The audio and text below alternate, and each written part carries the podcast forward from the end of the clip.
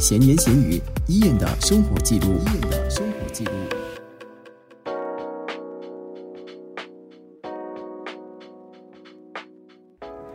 Hello，你好，我是国贤，欢迎收听第一期的闲言闲语，伊人的生活记录。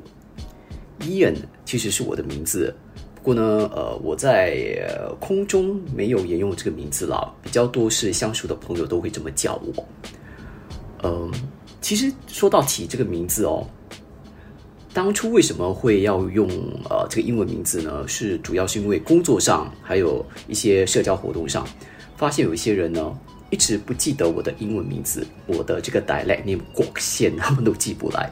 后来想算了吧，就起一个比较容易记的名字，然后就列出了几个自己还蛮喜欢的，然后呢 还发给朋友要他们来投票。啊，就没想到呢，伊恩这个名字突围而出，而且大家都是那种一看到伊恩是其中一个选项之后，就马上哦立马回复说这个名字超适合你的。而其实私底下我也蛮喜欢这个名字啊，后来呢就一直沿用到现在。闲言闲语是我在晚报专栏的名字，然后沿用它呢，是因为这个专栏呢，呃，主要就是分享自己一些所见所闻嘛。然后呢，我这个博客同样也是和大家分享我的日常生活的一些感悟。好，不过后面呢，我加了一个伊人的生活记录，为什么呢？因为嗯，毕竟在空中的温国贤跟私底下的温国贤，也就是伊人，还是有不太一样的地方。所以希望呢，通过这个博客，可以让呃听众朋友。呃，更能够走入我的内心世界，又或者说啊，让我可以呃，就是更直接分享自己的一些呃看法跟想法。闲言闲语呢，是沿用了我的专栏的名字。那那天呢，我就想，哎，不如看一下第一期的稿，我写的是什么题目？天哪，怎么会是垃圾桶呢？后来才发现，哦，原来那个时候呢。九六三好 FM 刚刚呃，就是搬到一个新的办公室，然后因为一些协调上出了一些失误啦，所以呢就出现垃圾一桶不够用的这样的一个窘境。然后在一桶难求的情况之下呢，哇，好多同事就出尽法宝，有些就用呃纸箱盒啦，或者塑料袋，那有些人就干脆直接到隔壁空置的办公室。好听是讲借了哈，说的直接点就是拿，OK，占为己有这个垃圾桶。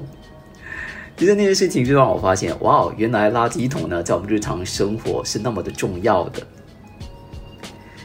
说到垃圾桶呢，也让我想起了呃，二十一岁那一年，我有两位朋友是在小学一年级就认识了，那其中一个呢，还是跟我同年同月同日生的。我就记得二十一岁的前一天吧，就靠近午夜的时候，这位朋友突然打来说：“哎，国贤出来出来，我们一起倒数啊，这二十一岁生日。”我说：“好啊好啊。”然后我们就开着车子呢，去到了呃，现在应该应该是叫 Lower Pierce Reservoir 吧，对不对？就是在义顺呃一带，然后可以衔接到 Jalan Kayu 还有澎湖的呃那一区块了，有一个蓄水池。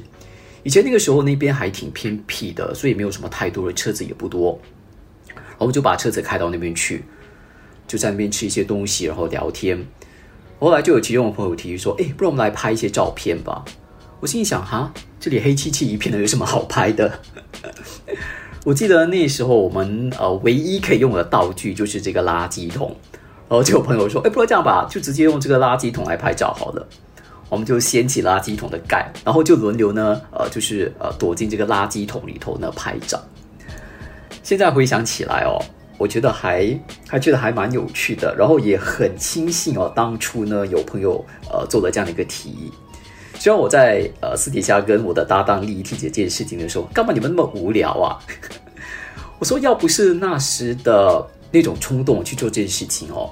我想，如果今天你要我回忆二十一岁，我到底是怎么过的？可能我印象会比较模糊一些些。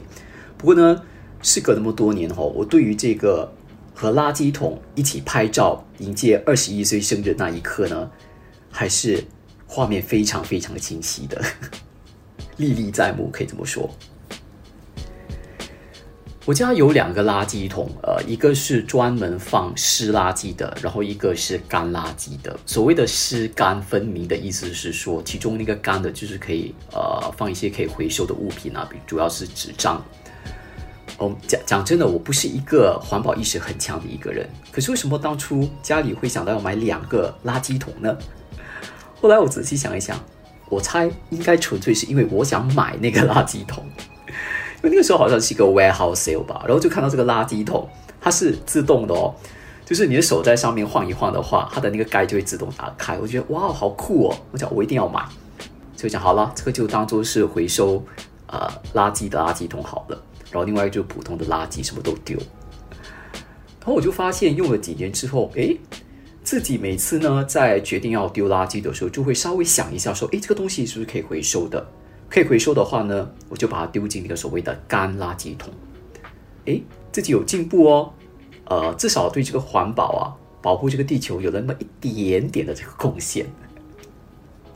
我有一个朋友，呃，他一个人住，他家的垃圾桶夸超夸张的，应该有三到四个吧，我忘记他是他是怎么来分门别类。可是每一次去他家的时候，压力都很大，因为就不知道说，诶，这个垃圾到底要丢哪里。